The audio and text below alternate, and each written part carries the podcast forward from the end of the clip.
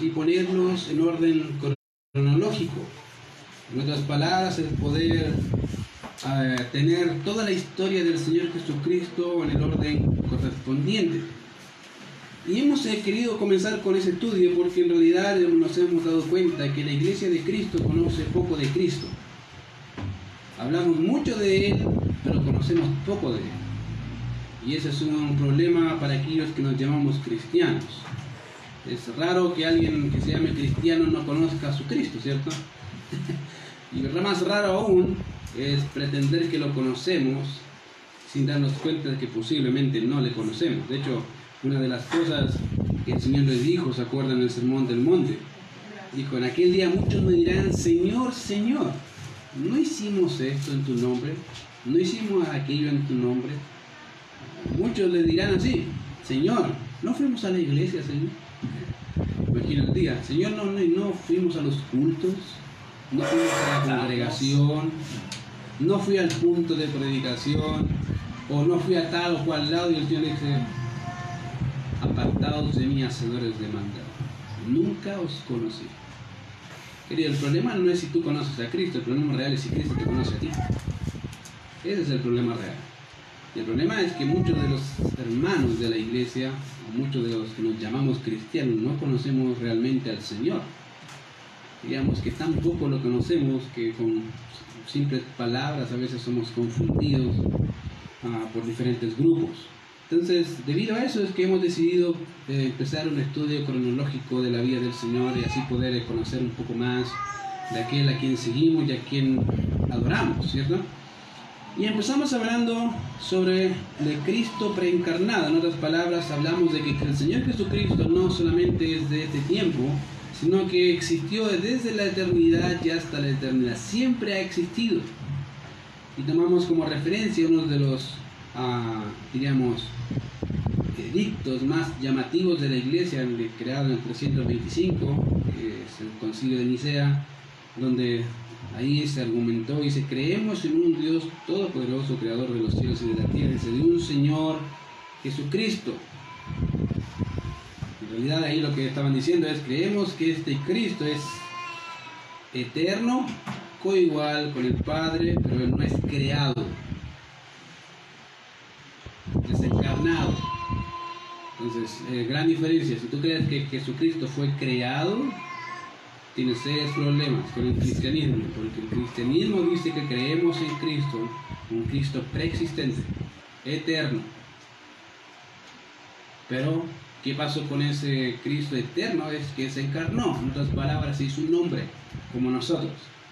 la forma nuestra, ¿cierto? Vivir como los hombres, tenía hambre, sed, se cansaba, sufrió, murió como cualquier hombre. Pero es Dios, hecho carne. Entonces, de ahí saltamos al segundo punto, que es la genealogía. Y habíamos hablado que las genealogías para el Oriente Medio son muy importantes, particularmente para la nación de Israel. La genealogía lo que hace es establecer las funciones de cada tribu. Si se recuerdan, en el libro de Éxodo, Levítico lo que hace el escritor Moisés es determinar los roles guiados por Dios para cada tribu. Cada tribu tenía ciertas responsabilidades. ¿Se acuerda la tribu de Leví? ¿Qué cuál es su responsabilidad principal? El sacerdocio. Esa era su actividad principal. Y cada tribu tenía algo que hacer, ¿cierto? Tenían cosas que hacer. Entonces, obviamente determinaba también el linaje. Por lo tanto, para la nación de Israel es importante saber el linaje de donde vienes. A tal punto que cuando leemos, ejemplo, el libro de Esdras Nehemías, muchos de los que volvieron del cautiverio no encontraron su linaje, dijeron, córrete de acá. ¿Por qué? No encontramos tu linaje. Y mientras no lo encontremos, tú puedes decir que eres de la tribu de Leví, pero si no eres de la tribu de Leví, aunque, aunque tú nos digas, si no, tengamos, si no tenemos registro, tenemos que separarte hasta que encontremos registro no puede ser contaminado el lugar santo donde Dios está. Entonces, por eso es tan importante para la nación de Israel el tema genealógico. Y Mateo empieza su libro con una genealogía. ¿Por qué? Porque hemos dicho que Mateo lo que quiere hacer es enseñar al pueblo judío que Jesucristo es rey. es el Mesías prometido a la nación de Israel, de quien obviamente su descendencia está escrita. ¿Por qué? Porque es descendencia de la tribu de Judá, por lo tanto le corresponde el reinado de su padre David y es el rey de Israel. lo que hace Mateo es establecer obviamente ese reinado. Entonces ahí vemos, ¿se acuerdan la semana pasada? Dice ahí el ejemplo de Mateo 1.1. Libro de la genealogía de Jesucristo, hijo de David, hijo de Abraham. ¿Se acuerdan? Y habíamos dicho que esa, esa ese cambio en el, orden implica básicamente un énfasis. El énfasis recae en el reinado, en el Mesías, en su rey. Y por eso empieza de esa manera. Pero Lucas establece el orden de su genealogía después cuando el Señor empieza su ministerio. Y habíamos hablado que obviamente hay diferencias marcadas entre Lucas y Mateo y que se pueden ver en vista de dos cosas. Primero, una de las diferencias que se ven es que hablan de temas distintos. En segundo lugar, las diferencias es que Mateo habla de padres genealógicos, padres biológicos. Lucas, posiblemente aunque ocupa padres biológicos, muchos de ellos no son padres biológicos. En el caso de José, José no es padre biológico de Jesús, ¿cierto? No, no es padre biológico. Por lo tanto, se le llama un padre legal, porque lo que hace es adoptar a su hijo, hacerse cargo de él, pero con todo lo que significa ser hijo. Que significa con todo lo que significa ser hijo de su estirpe, aunque no lo sea. Ya, entonces lo que hace ahí uh, Lucas es establecer ese punto en el verso 23. De hecho, si ven sus Biblias, ahí en, Lucas 3:23 dice, Jesús mismo al comenzar su ministerio era de 30 años. Y con esa pequeña frase, lo que hace Lucas es mostrarnos cómo inicia el ministerio público del Señor Jesucristo y debemos recordar que prácticamente gran parte de la vida del Señor también estuvo en anonimato hasta que aparece. ¿Ya? Hasta que aparece. Ahora, eso obviamente se nota, hay discusiones sobre eso también, ciertos escépticos que dicen, bueno, durante la niñez del Señor Jesucristo hizo pájaros, hizo volar, no sé qué cosas. Y tomando libros apócrifos, eh, cosas que tampoco son reales, no son estimadas como tal. Ya, pero básicamente la última vez que se menciona en Lucas es cuando el Señor Jesucristo tenía 12 años, se pierde en el templo, ¿se acuerdan? en realidad no se pierde, se quedó escuchando a los rabinos haciendo preguntas y sus padres se van. Estuvieron casi tres días sin encontrarlo y vuelven y dicen, ¿dónde, ¿dónde estaba? Y dice, bueno, las cosas de mi padre me es necesario estar. Estoy donde tengo que estar. Y esa fue la última vez. Ahí, como dije, tenía alrededor de 12 años. Y después fue un salto a los 30 años, donde el Señor hace su aparición. Y antes de él aparece aquel hombre, parecido a Elías, pero distinto a Elías bautizando, ¿se acuerdan? En el Jordán y diciendo arrepentidos porque el reino de los cielos se ha acercado. Y dentro de esa predicación aparece aquel que no era aquel rey, donde de hecho Juan dice no soy digno de desatar las sandalias de sus pies. Y se bautiza. Ahí aparece. Esa fue la aparición.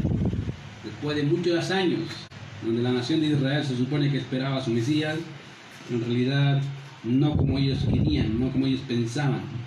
Entonces ahí es donde aparece obviamente eh, el Señor y Lucas nos eh, dice que obviamente este Jesús que empezó su ministerio a los 30 años era hijo, según se creía, de José.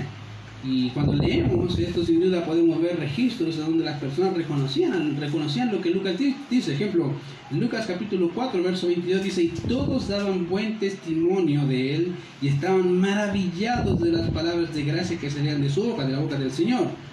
Y decían, ¿no es este el hijo de José?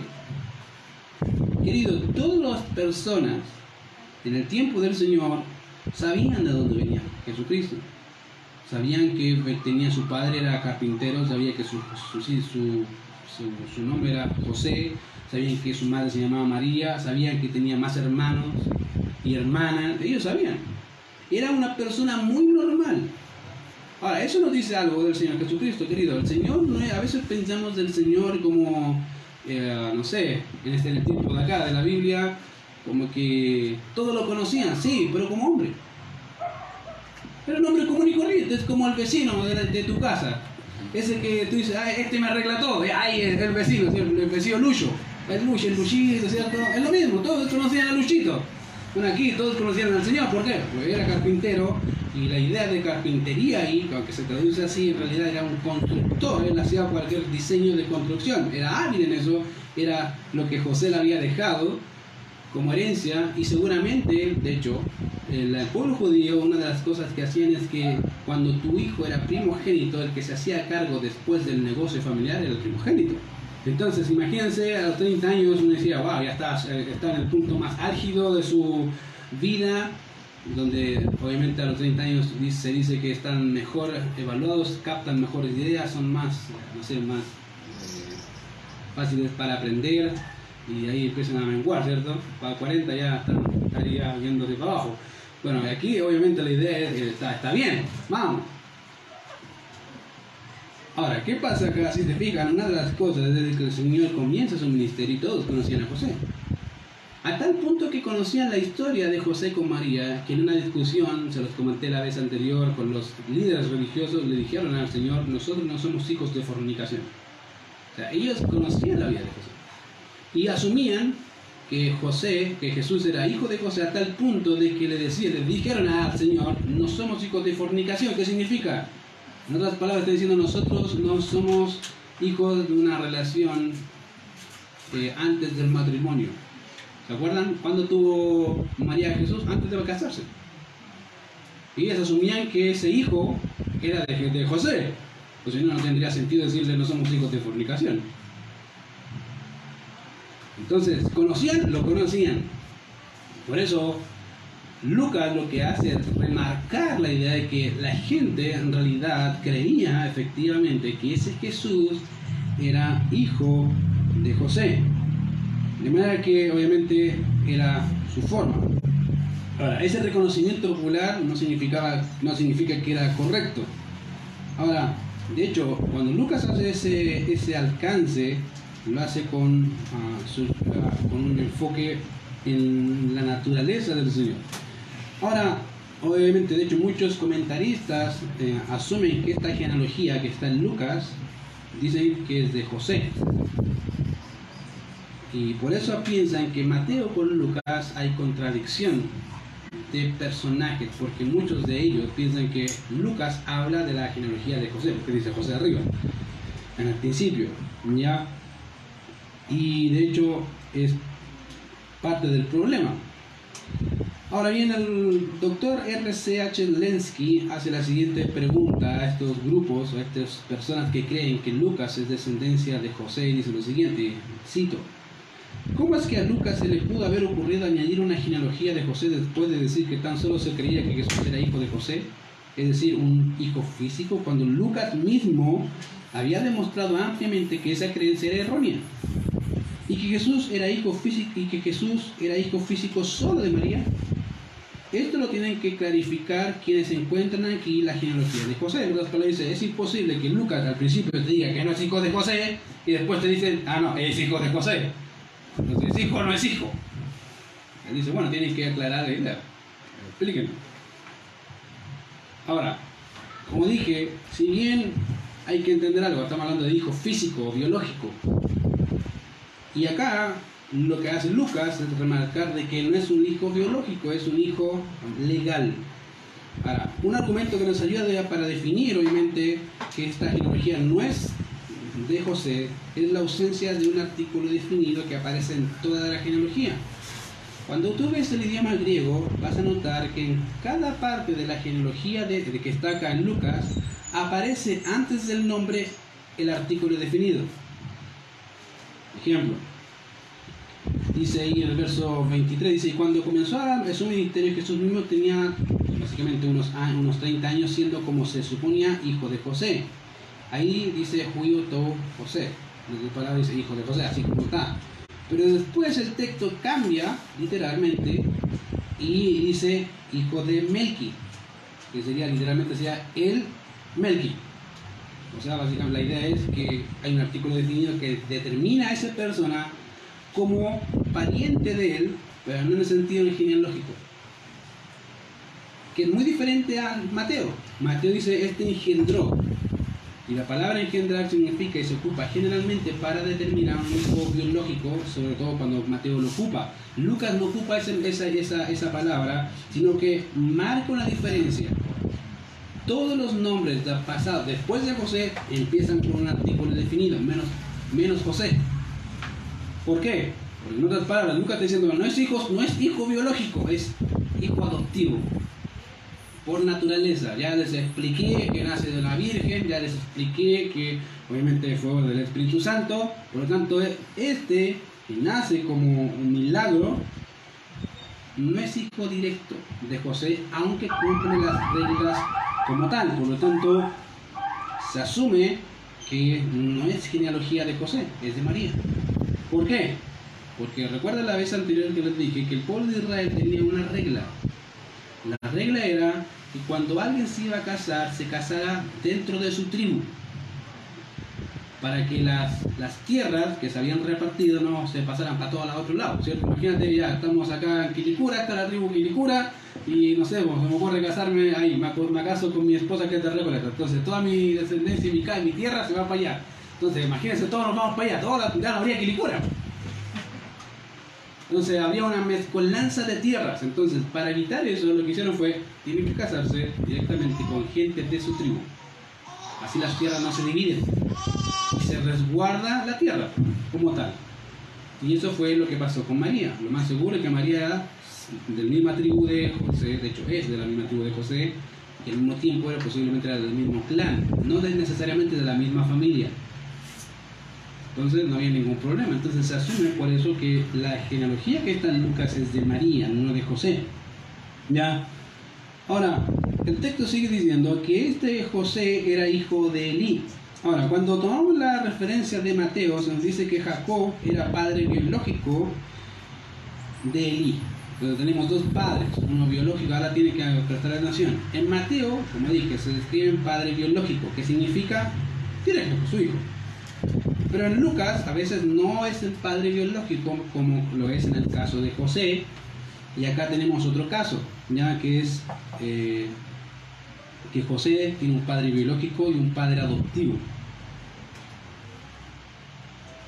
¿Por qué? Porque muchas veces pasaba que el padre, que era biológico, moría y alguien tenía que seguir la descendencia de su hermano, entonces el hermano que le seguía más cercano a él tenía hijos con la, con la ¿cierto? Con, con, su, con su viuda, con la viuda y, ahí tenía y seguía la descendencia. Y era para no perder la descendencia y que siguiera así. Entonces eso pasaba. ¿ya? Entonces acá dice que según dice que este era hijo de Eli. ¿ya? Aquí pueden haber dos ideas, si bien no se dice nada de este personaje Eli, y que obviamente no debe confundirse con el el padre de David, porque a veces van a ver que en la genealogía hay muchos nombres que se repiten, no significa que son los mismos personajes. A veces, ah, mira, Eli, mira otro Eli, ah, mira, Eli se repita de David, no, no es el padre de David, no es el único que se llama el mismo, como José, ah, no, hay un puro José en todo el mundo, ¿no? Hay muchos José en todo el mundo, es lo mismo. ¿ya? Entonces Elí no es solamente el padre de David, hay otros hombres que se llaman Elí, y acá tenemos uno. ¿ya? Lo cierto es que no era padre de María, o, era padre de María, ya Elí que está acá, o era padre de María o era abuelo de María. Esas dos opciones hay. O era el padre de María, el Elí que sale, dice, según lo que vemos acá, dice, ¿quién era hijo de Elí? Se fijan, verso 23. Entonces, o era el padre o era su abuelo. No hay más opciones. Ya, lo que debe interesarnos más bien es el vínculo que se relaciona aquí hasta llegar al Mesías o al Hijo de Dios. Querido, la, si bien hay muchos nombres acá, lo que más nos debe importar es cuando lleguemos al final. Y eso es lo que Lucas va a destacar. ¿Cómo llegamos de aquí hasta, dice, hijo de Adán? Después dice, hijo de Dios. ¿Cómo llegamos ahí? ¿Ya? Entonces, el verso 24 dice, hijo de Matat, hijo de Leví, hijo de Melki, hijo de Hanna, hijo de José. Ah, no es José, otra vez José, el papá de Jesús. No, es otro José. Ya te digo de ya porque no se confunde. Los siguientes nombres de la lista son, como mencioné recién, Matat, Leví, Melki, Hanna y José, de los cuales no hay mucha información en realidad en las escrituras. Lo que sí podemos decir es que el nombre Matat aparece dos veces en las escrituras, y una de las veces es aquí, de hecho en el texto, y otra es en el verso 29. Fíjate, verso 29 dice ahí, Er de Josué, Josué de Eliezer, Eliezer, ya empieza ahí. Eliezer de Jorim, Jorim de Matat. Ya, Ahí está, matar. no es el mismo, es otro. Ya, entonces son las dos veces que aparece. Su nombre es posible que sea derivado de la palabra mataneia, que significa regalo o don de Dios. Eso significa matar. Regalo o don de Dios. Y que fue hijo de Leví, que significa unido. Probablemente puede haber sido el padre de María y el siguiente, eh, eh, eh, él puede haber sido el papá de María. Ahora, el siguiente nombre es Melki, cuyo nombre significa mi rey. Así que si le quiere decir algo a su esposo, dígale. Ahí lo, va a conquistar. Cuyo nombre significa mi rey. Ese nombre aparece dos veces en la descendencia del Señor. Una aquí y otra en el verso 28. ¿Se fijan? Vuelve a aparecer, se repiten, Melki. Este fue descendiente de José. José. No hay más información toda la información que se maneja y muchas de las cosas, muchos de los nombres que aparecen al principio no hay información de ellos, solo aparecen ahí. ¿Ya? Verso 25. Hijo de Matatías, hijo de Amos, hijo de Naúm, hijo de Esli, hijo de Negai. Luego está Matatías. Ahora, aunque ese nombre aparece dos veces en el Nuevo Testamento, Matatías aparece solamente dos veces, que es en el verso 25 y el verso 26 del capítulo 3, de que estamos leyendo, ese nombre es una transliteración del nombre hebreo Matitiah o Matitiahu, que significa regalo don de Jehová. Eso significa Matatías, regalo o don de Jehová. Ese nombre lo tienen muchos israelitas, y uno de ellos era el israelita que tenía a su cargo la ofrenda que se freía en sartén un israelita que estaba a cargo de eso y de freír las ofrendas del sartén y se llamaba Matatías. ¿Ya? También era el hombre, el nombre de un músico levita. También era el nombre ah, de un levita de la casa de Jedutún que estaba a cargo del décimo cuarto grupo que David designó como músicos del templo. O sea, básicamente, querido, el, el nombre de Matatías era casi diría exclusivo de la tribu de Leví. Casi la gran mayoría de los nombres matatías están dirigidos directamente con la tribu de Leví. Otro con ese nombre era el miembro de la familia del Nebo en tiempos de Esdras que tuvo una esposa extranjera. Ese sería el único distinto, ¿ya? O casi el único. De manera que ese nombre era muy utilizado generalmente por los levitas, como les mencioné. ¿Ya? Eso es. Después tenemos a Amos. Este nombre significa Dios, Dios se hizo fuerte o el fuerte significa Amos. ¿ya? En la historia hebrea se dice que fue el padre de Isaías y también encontramos el profeta nativo de Tecoa. ¿Se acuerdan que escribió el libro de.? Vale, gracias. Lea su Biblia, de Amos. ¿Ya? El libro de Amos, ahí está. Es básicamente de Tecoa. ¿ya? Así que sí, ¿cómo lo sabe? Pues lea el libro y va a saber que es de Tecoa. ¿ya? Y los otros dos que siguen, eso es Esli y solo aparecen aquí, no hay registros o fuentes de esos hombres. ¿ya? Entonces, por lo menos hasta ahí no hay muchas fuentes, solamente las que ya conocemos. Verso 26. Hijo de Maat, hijo de Matatías, hijo de Simsemei, hijo de José, hijo de Judá. Ahora, en este verso ya tenemos a Maat, y vuelve a repetirse Matatías, Simei, José y Judá. Ahora, Maat, aunque es el de origen desconocido, bien puede significar pequeño. Ya, no es que no miren a la nariz, ya, aquí dice Maat, ya, pero significa pequeño, ya. Y aunque no aparecen más veces, se nos dice que era del linaje de Zorobabel. ¿Ya? Después tenemos a Matatías, ya hablamos de Matatías, ya, no hay que explicar primero Matatías, ya lo tienen ahí. ¿ya? Solo mencionar que este era hijo de Simei, y eso es solo lo que aparece. Ahora, el nombre Simei es la transliteración del nombre hebreo Shimei, que significa famoso. Este es el nombre más o menos de 20 israelitas, no, no le voy a decir todos los israelitas, porque se va a decir, ¿cuándo va a terminar de Simei? No, solamente el nombre es 20 israelitas. Y el nieto hijo de Gersón tenía ese nombre, y que trabajó con sirvientes del templo. De hecho, en 1 Crónica 6:42 aparece. También había, ah, también había una hermana de David que se llamaba Simei. ¿Sabía? Hay una hermana de David que se llamaba Simei y que está en 2 de Samuel 21, 21. Ahí está. Y había un oficial de Salomón con ese nombre. Y también hay muchos otros más, pero no los vamos a ver.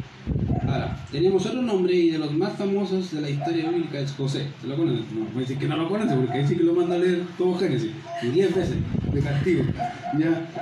Ya, es uno de los personajes que todos conocemos de la historia bíblica y es José, hijo de Jacob y que fue vendido por sus hermanos, ¿cierto? No, a, los que dijeron, a los que no dijeron nada, nos voy a mandar a leer. Sí, lo vendieron a Egipto, ¿cierto? Y ahí se dieron siete vueltas y todo eso, ¿cierto? Ya, qué bueno, estaban súper bien. ya. Ya, entonces ya se sabe José, hay hartos nombres con José. Ya, y al final tenemos a Judá. No, pueden decir que no conocen a Judá, porque si quieren les, explico todo Génesis para que se le metan en la cabeza a Judá. Ya, Samuel Permillos nos habla de este personaje diciendo, era uno de, los, de las cabezas de tribu de Israel, cuarto hijo de Jacob. También se llamó así un levita de los que ayudaron a reconstruir el templo en días de Esdras. Así también un levita que regresó del exilio y que con sus hermanos estaba a cargo de los salmos de acción de gracias y eh, uno de los hermanos de Jesús tenía también ese nombre, Judá, Judá, ¿se acuerda? Entonces era súper conocido el nombre, ya es como no sé qué nombre puede ser, con José creo que es uno de los nombres más típicos acá en Chile. Yo tengo cuatro José en mi celular, tengo que ponerle el abreviado para cachar quién es quién es quién, pero José, no sé, Luis también, de los más conocidos. Entonces es lo mismo pasa en la Biblia, o sea, pensamos, no, no piense que el hecho de que se repitan y vuelvo a reiterarlo es el mismo personaje, no. Más seguro, más seguro que sean personajes distintos. Verso 27, hijo de Joana, hijo de Reza, hijo de Zorobabel, hijo de Salatiel, hijo de Neri. Ahora, aquí nos estamos aproximando ya a lo que es el regreso del cautiverio babilónico. Ahora, generalmente, no sé si ha leído la historia bíblica, pero si no la ha leído, le, digo que la lea y trate de hacerse un programa o, no sé, una línea cronológica. Porque generalmente los nombres y los eventos van asociados a personas. Todos los eventos importantes de la historia de Israel van asociados a personas particulares. Ejemplo, a la caída del reino babilónico. Personaje. Ya, o imperio. ¿Quién, quién destruyó el imperio babilónico? Los persas. ¿Con quién? ¿Cómo se llama el rey? Darío o Ciro. ¿Cierto? Ahí está. Después viene, ¿quién destruyó el imperio persa o medo persa? griegos, ¿cierto? Con Alejandro Magno, Alejandro el Grande, donde después se dividió, después que murió se dividió su reinado y tal. Después con, eh, ¿qué imperio sigue? Los romanos. Ahí tiene ya el panorama súper general ¿ya? Eh, de, de la nación. Pero empieza antes, en el 531 a.C., con la división del reino de Israel. ¿De cuándo? 531 Ahí se divide el reino en dos partes, el reino del norte, el reino del sur. Samaria, Israel. ¿Por qué Samaria? Porque allá se fueron todos los malos, literal. En Samaria no hay ningún rey de Israel que sea bueno, ni uno. De hecho, iban de mal en peor. En Judá salvaron algunos, ¿cierto? Gracias a Dios. Pero ahí está, ahí se divide el reino. Entonces, Acá tenemos obviamente, aún ya estamos llegando al final, diríamos, si estamos de atrás, de adelante para atrás, estamos llegando a un punto importante de la historia de Israel con Zorobabel, hijo de Salatiel. Ahora, aunque no se tiene mucha información de Juan y Reza, lo que sí tenemos con referencia a Reza es que este era hijo de Zorobabel, o sea, ya tenemos obviamente al padre de Zorobabel, que se llama Reza. Ahora bien, este Zorobabel es reconocido como uno de los líderes de Israel que llevó a la nación a su tierra. Imagínate estar 70 años fuera de tu nación como esclavo, no como ahora. Quiero que entiendan, querido, la idea de esclavo, es esclavo. No es que voy a de shop y después vuelvo a la casa. No, no, no, es esclavo, literal. Si alguna vez has visto eh, películas fuertes de la esclavitud, esa es la idea.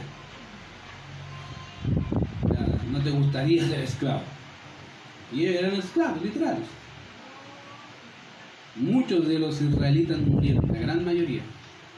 Y para ese tiempo, en realidad, cuando se mandó el decreto de Ciro de que volvieran a su tierra, eran pocos, poquísimos, en comparación a lo que había. Imagínate, acá en Chile somos ya 17, 18 millones con todos los extranjeros que hay, ¿cierto? Imagínate que queden mil. Dice, ¿qué pasó con todos los Murieron todos. Bueno, es la idea. La idea es que aquí regresaron un poco y uno de los líderes que llevó a la nación a donde a su tierra fue Zorobabel. Él los llevó.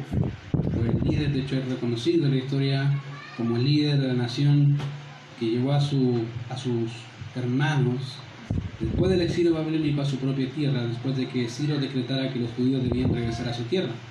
De hecho, Zorobabel fue gobernador durante Judá, de Judá durante la dinastía persa en el 520 antes de Cristo. Y que lo sucedió Sesbazar también. Y este Zorobabel tuvo destacado desempeño en lo referente a la reconstrucción del templo. De hecho, siendo incluso exhortado por Ageo y Zacarías. Para mí es interesante cómo era este hombre Age- Zorobabel. Mira lo que dice Ageo. Está en el Antiguo Testamento, no está en la hoja de pecado. Generalmente está ahí. Ya, Ageo.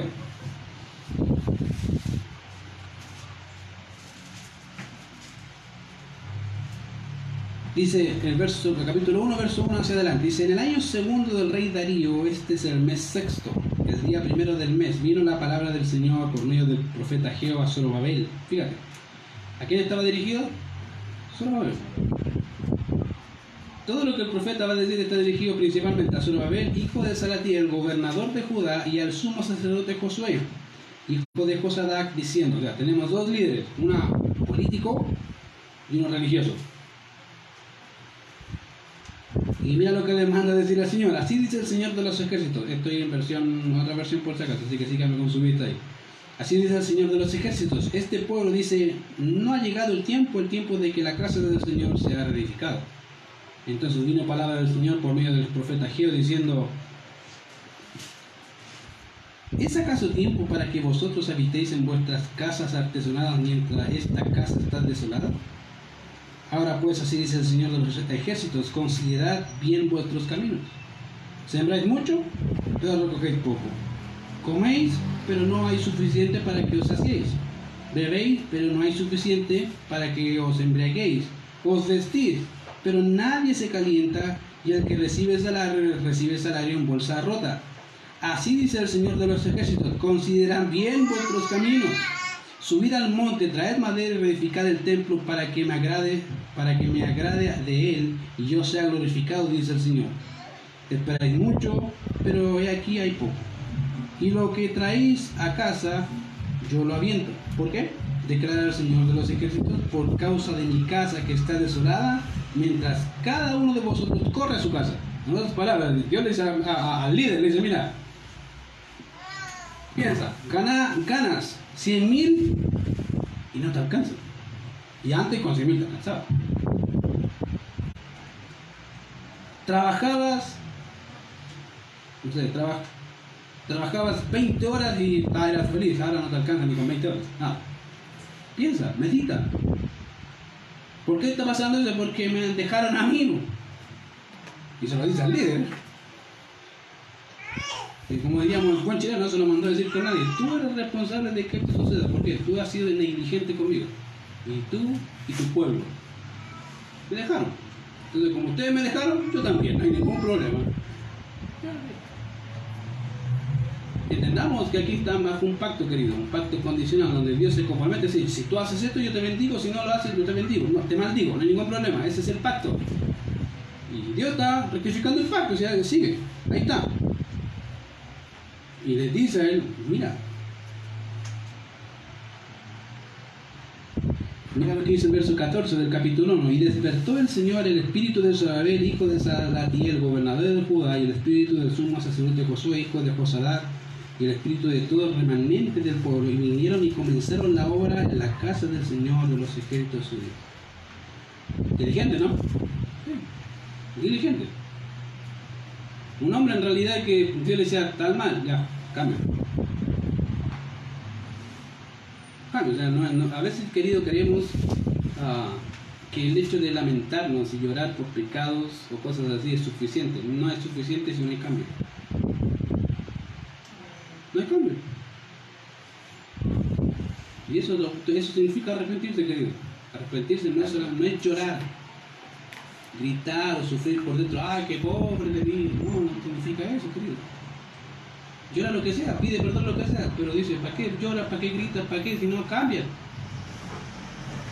No cambia, entonces está llorando por la pura. Es como un niño, ¿cierto? Que dice, no, no llora, no, no, no, y después hace lo que quiere igual. ¿De qué te sirve? No hay cambio. Bueno, acá tenemos un hombre que entendía el mensaje y actuaba rápido. Cada vez que Dios lo exhortó, cambiaba, ya, cambio. Aún mal, hay que volverse. Y ella ha reconocido literalmente en las escrituras como líder que quería llevar al pueblo a donde Dios quería llevarlos. Eso no significa que no pecó, que no, no, cayó en diferentes cosas, cayó, pecó. Pero cuando pecaba se arrepentía. Queridas, eso es la diferencia de un líder. Los líderes no somos perfectos, gracias al Señor. Pero debe reconocer que su imperfección necesita del Señor. Obvio. Y digo, cualquier tipo de líder. Aquí tenemos un líder político, pero también hay un líder religioso también que a los dos les da. Entonces, queridos, mira, acá tenemos a este gran Zorobabel, que tuvo un destacado desempeño en referente a la reconstrucción del templo y Dios se lo hizo notar. Terminó el templo, sí, a duras penas, pero lo terminó. de que hizo la obra del Señor, la hizo, Recibió amonestación, la recibió, pero hizo lo que Dios quería.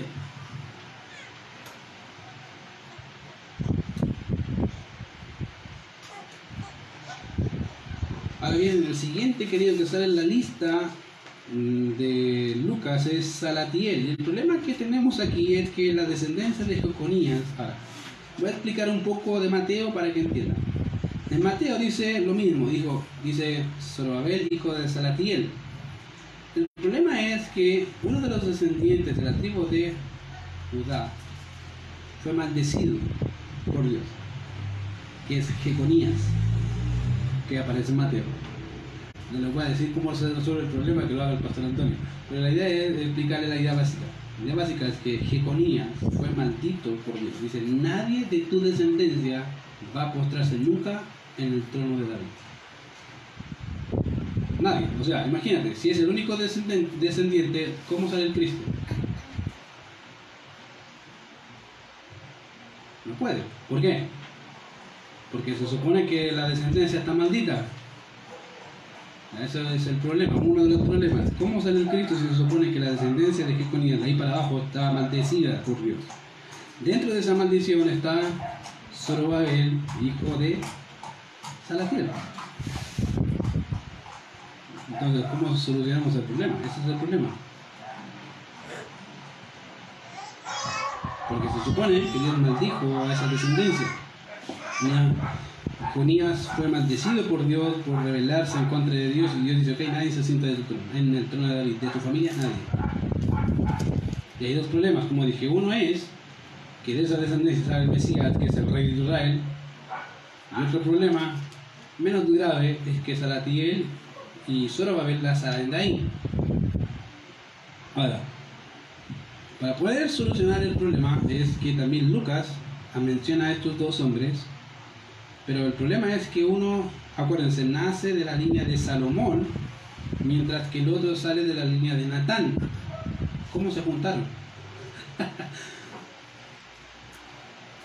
Imagínense, un árbol genealógico, ya vamos bien, ¿cierto? Todos vienen en la misma familia y de repente se dividen. Uno habla de Salomón, el otro habla de Natán. Y sigue la línea para arriba. Cada uno, pero en un momento parece que se juntan Porque los dos nombran a Zorobabel y los dos nombran a Salatiel. La pregunta es, ¿cómo se juntaron? ¿Cómo se unieron? ¿Cómo, llegó ahí? Entonces, obviamente, es un tema importante que debemos solucionar. Ahora, ¿cómo, solucionamos esto? Samuel Pérez Mío, vuelvo a citarlo, dice lo siguiente, posiblemente la solución a este problema, teniendo en cuenta la reprobación o maldición que Dios hizo a Jeconías, se deba a lo que el profeta Geo dice acerca de Zerubabel, cuando al hablar de la restauración de Israel dice, en aquel día dice Jehová de los ejércitos, te tomaré, oh Zorobabel, hijo de Salatiel, siervo mío, dice Jehová, y te pondré como anillo de sellar, porque yo te escogí, dice Jehová de los ejércitos. Eso dice en Ageo 2.23. El mismo Dios que establece el rechazo de su antepasado usa luego a un descendiente para la misión que le encomienda.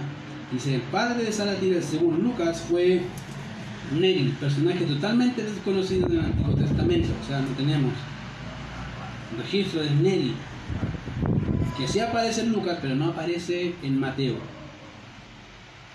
Pero sigue la pregunta, ¿cómo solucionamos el problema? El problema es que la maldición era para que se sentara en el trono, no para ser líder.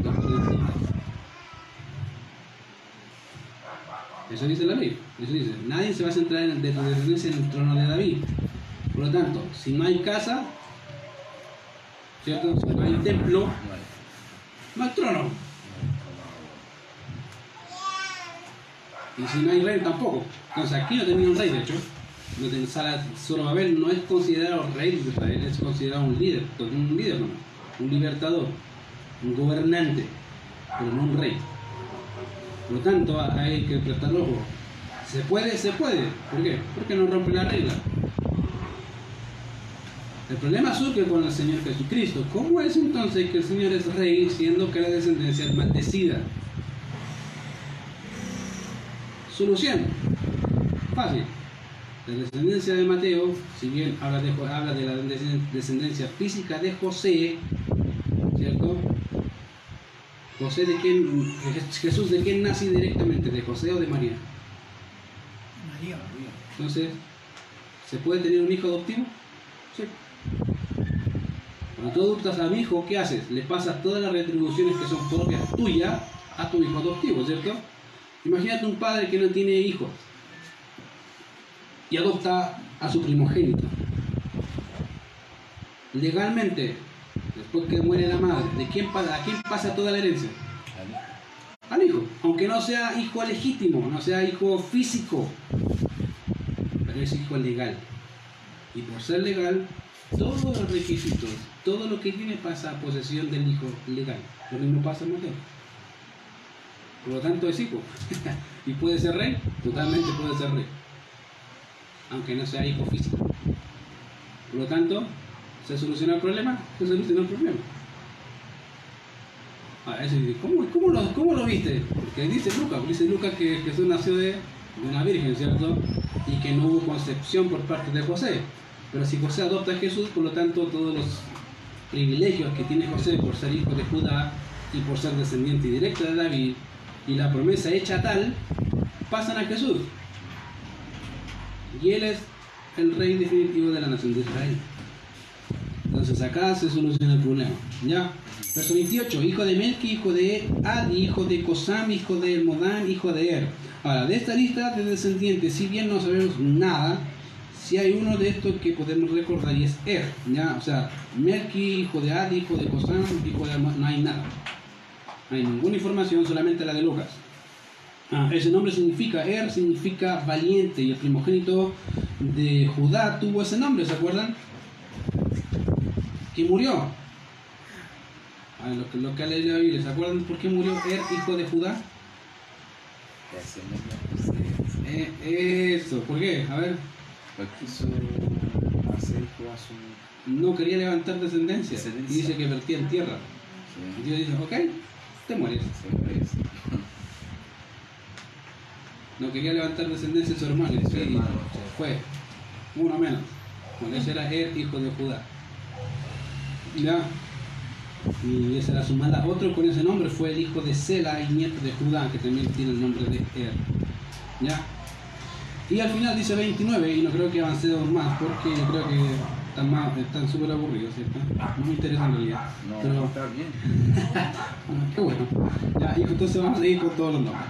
Ya, hijo de, ah, vamos, verso, déjenme ir acá.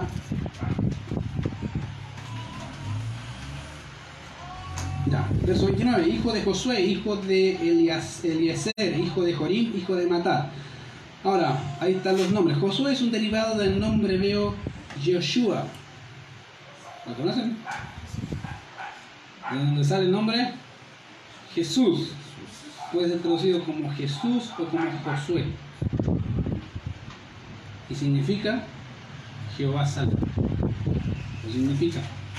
Y es el mismo nombre que encontramos ahí al nombre de Jesús. Si bien hay muchos personajes de la historia bíblica que tienen ese nombre, hay algunos destacados que no podemos dejar de mencionar. Uno de ellos es Oseas, hijo de Nun. ¿Se acuerdan de él? Dicen, "Oh, ¿quién es este? ¿Quién se llama? ¿Quién era Oseas, hijo de Nun? A ver, memoria, memoria. Al pueblo de Israel Pero cómo ya, ¿y cómo se llama? ¿Cómo le pusieron? a Josué. Eso, Josué. Correcto, Josué, que está en el libro de Josué, se llamaba Oseas. Ese era su nombre, hijo de Enún. Y Moisés le cambió el nombre a Josué. Bien, bien, bien, me gusta, me gusta que sepan mi historia bíblica, eso es bueno. ¿ya? Y obviamente Moisés le puso ese nombre, fue el siervo directo, de hecho, de Moisés y jefe del ejército del Señor. Y que al pecar Moisés en contra del Señor, fue este quien tomó las riendas de la nación para guiarles a tomar posesión de la tierra prometida y repartirla. ¿Se acuerdan? Él. De hecho, él siempre estuvo ahí, al lado de, de su líder. Nunca lo abandonó. Excepto cuando le decía quédate acá porque si sube va a morir a la presencia del Señor, pero siempre estuvo al lado. Y algo que podemos aprender, querido, siempre de la gente que siempre son buenos líderes es cuando está pegado a un buen líder. Aprende. Si tú sabes, ejemplo, de buenos líderes, aprende de ellos. La mejor forma de aprender es estar al lado. ¿Qué hace? ¿Cómo decide? ¿Qué está haciendo? ¿Cómo lo logró? A veces dice, uy, tiene una varita mágica, algo hizo. Y quieren saber toda la varita mágica y el único que sabe eso es él y generalmente el que está al lado, que es el que le ayuda. ¿Cómo lo hiciste? No, hice esto nomás, no hice nada. No es milagroso, no hice nada distinto, hice algo diferente. Y Josué, querido, es alguien destacable que aprendió de, sus, de su, digamos, de su, comilla, pastor. Ningún problema. Fue muchas veces lo retó, sí, lo tenía que retar, es parte.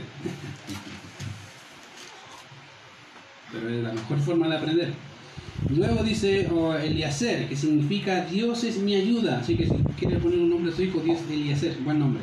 Igualmente es un nombre común entre los israelitas y aparece 11 veces en el texto bíblico. Uno de los personajes con ese nombre fue el siervo de Abraham. ¿Se acuerdan? El Damaseno. Eliezer, así se llamaba. Ya, era el siervo de Abraham, de hecho el, el mayordomo de Abraham, que tenía a cargo toda la casa. Y también uno de los hijos de Moisés se llamaba Eliezer. ¿Se acuerdan de ese evento? Que dice las escrituras que vino el ángel de Jehová y iba a matar, iba a, matar a, ¿a quién? A Moisés. ¿Por qué? Porque su hijo no era circuncidado.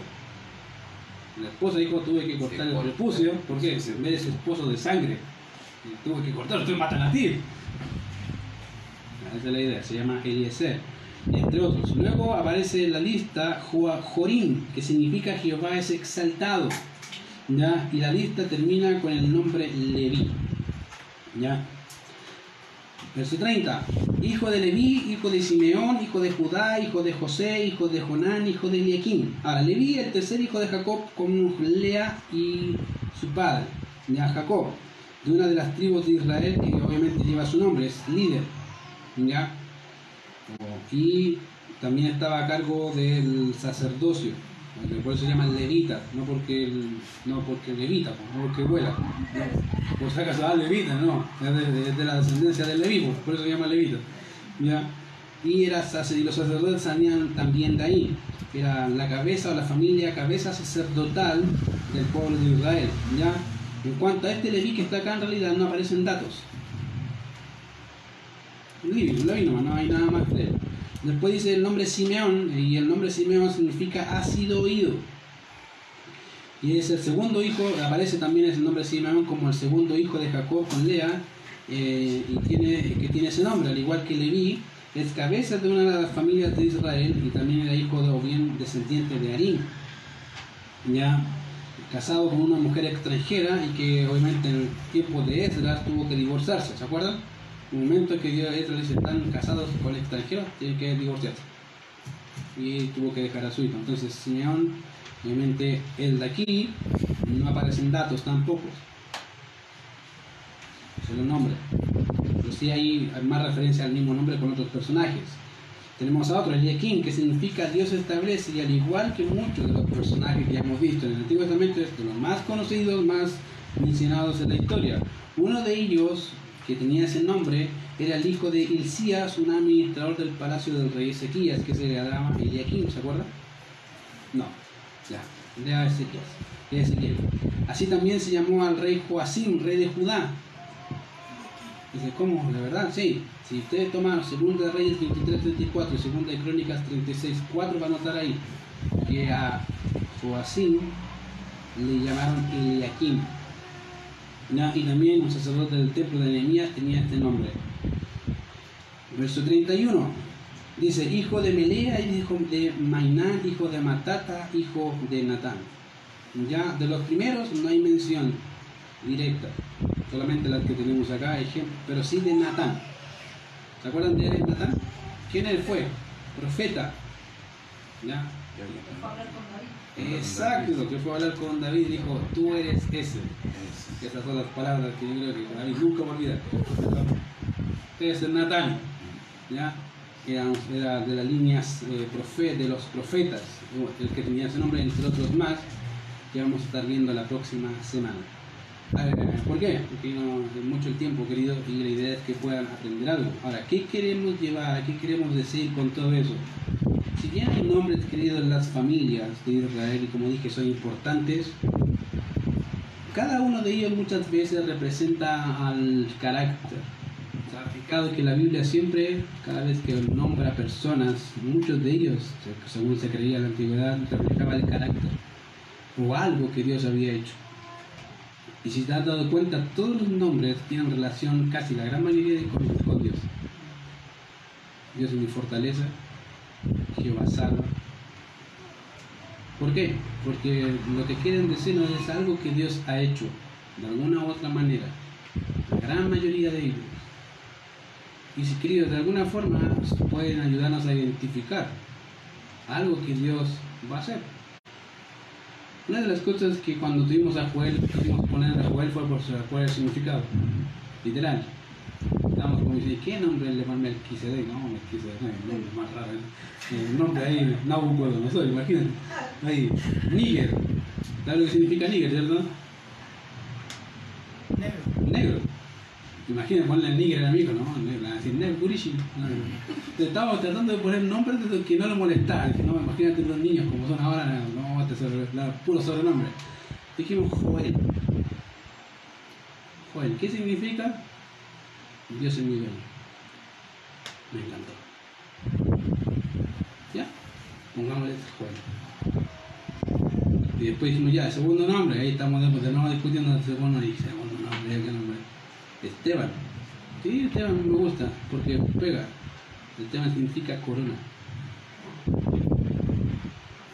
Entonces ah, está buena la combinación. Yo soy mi dueño y corona. Me encanta. ¿Por qué? Por el significado.